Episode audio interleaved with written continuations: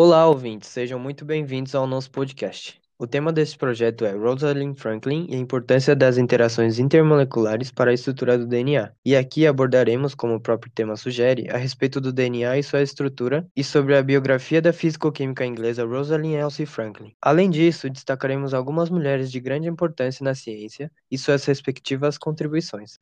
Meu nome é Yuri Nogueira e estão aqui comigo o Cauê e o Fred. Oi, pessoal, tudo bem? E eu sou o Fred Guazelli. Muito prazer, rapaziada. Bom, antes de nos introduzir direto ao tema central, gostaríamos de iniciar destacando algumas das importantes figuras femininas. Assim, Podemos começar pela renomada físico-química polonesa Marie Curie, que foi a primeira mulher a ganhar o Prêmio Nobel e a primeira pessoa a receber duas vezes a honraria, pela pesquisa acerca da radioatividade e sua contribuição para a ciência. A segunda, em 1911, o Nobel de Química. Outra personalidade importante e consagrada com o prêmio é a virologista francesa Barré Sinussi, que recebeu o Nobel de Fisiologia ou Medicina em 2008 pela descoberta do vírus da imunodeficiência humana, o HIV, causador da AIDS. Duas mulheres que podemos destacar também são as cientistas da computação Cat Bowman e Margaret Hamilton. Cat foi responsável por liderar a criação de um algoritmo que permitiu a formação da primeira imagem capturada de um buraco negro, divulgada para a comunidade em 2019. Já Hamilton foi diretora da divisão e responsável pela equipe que escreveu o código e desenvolveu o programa da Apollo 11,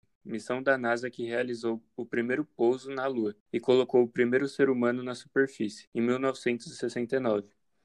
Em 2016, Hamilton a Medalha Presidencial da Liberdade, em reconhecimento ao seu trabalho nas missões Apollo. E falando em NASA e Medalha Presidencial da Liberdade, não podemos dispensar a notável matemática Katherine Johnson, uma mulher negra, cujos trabalho e contribuição na agência lhe renderam o prêmio em 2015, sendo uma delas a primeira missão espacial tripulada dos Estados Unidos, a outra responsável por colocar o primeiro astronauta norte-americano em órbita na Terra, respectivamente. E, além disso, integrou equipes e forneceu os cálculos das missões Apollo, como a 11, a 13, e a trabalhar no programa dos ônibus espaciais. Inclusive a sua história e de suas outras duas colegas matemáticas negras, Dorothy Vaughan e Mary Jackson, serviu de base e inspiração para o livro Estrelas Além do Tempo, adaptada para o filme de mesmo título em 2017.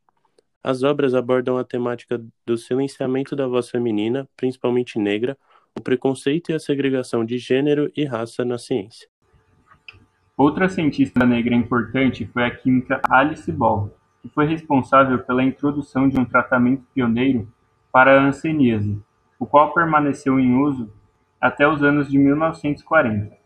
Porém, ela só foi reconhecida pela sua descoberta décadas depois de, da sua morte. E o mesmo reconhecimento, somente póstumo, também aconteceu com uma das contribuições da nossa protagonista, Rosalind Franklin. É extremamente necessário ressaltarmos essa problemática de falta de reconhecimento e, consequentemente, de representatividade das mulheres dentro da comunidade científica, que ainda é dominada por uma imensa maioria homem e permeada pelo machismo. Nesse cenário, é um fato que a luta feminista, cujos méritos e competências não nos aprofundaremos, visto que somos três homens e não temos lugar de fala e não nos cabe opinar a respeito, sem ao menos ter a presença de uma mulher, se faz essencial para a crescente, apesar de lenta, lenta e recente, aceitação e maior inserção de figuras femininas na área.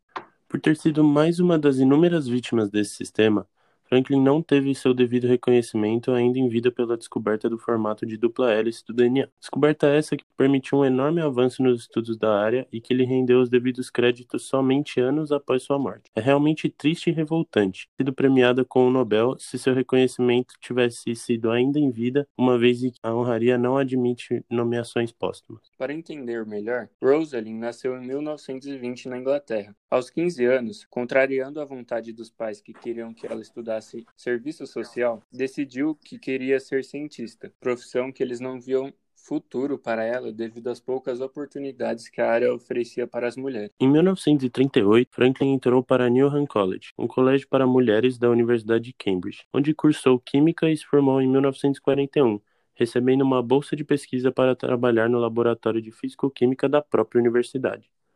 Após um ano conturbado e sem muito sucesso por conta da falta de incentivo de seu mentor, recebeu uma oportunidade da British Co-Utilization Research Association, BCURA, onde se tornou assistente de pesquisa. Na BCURA, ela promoveu pesquisas importantes sobre o carbono e conduziu sua pesquisa relacionada à estrutura do carvão, que ajudou a prever com precisão a performance do material como combustível e classificar seus diferentes tipos. Esse trabalho permitiu a produção de máscaras de gás mais eficientes para o Reino Unido durante a Segunda Guerra Mundial e foi responsável pelo pós-doutorado dela em Cambridge. Em 1947, quando se mudou para Paris para trabalhar no Laboratório Central de Estudos Químicos do Estado. Foi lá que ela conduziu suas pesquisas de análise de materiais utilizando técnicas de difração dos raios-x, contribuições pelas quais se destacou e foi reconhecida pela comunidade. Em 1951, voltou para Londres para trabalhar na King's College, onde passou a estudar a estrutura do DNA, como assistente de Maurice Wilkins, talvez o maior responsável pela injustiça que Franklin sofreu. Aplicando os conceitos e as técnicas de difração do raio-x, ela conduziu as pesquisas que permitiram a identificação da estrutura de dupla hélice da molécula. Porém, a foto 51, que continha a imagem tirada em raio-x da molécula B-DNA, foi apropriada por James Watson e Francis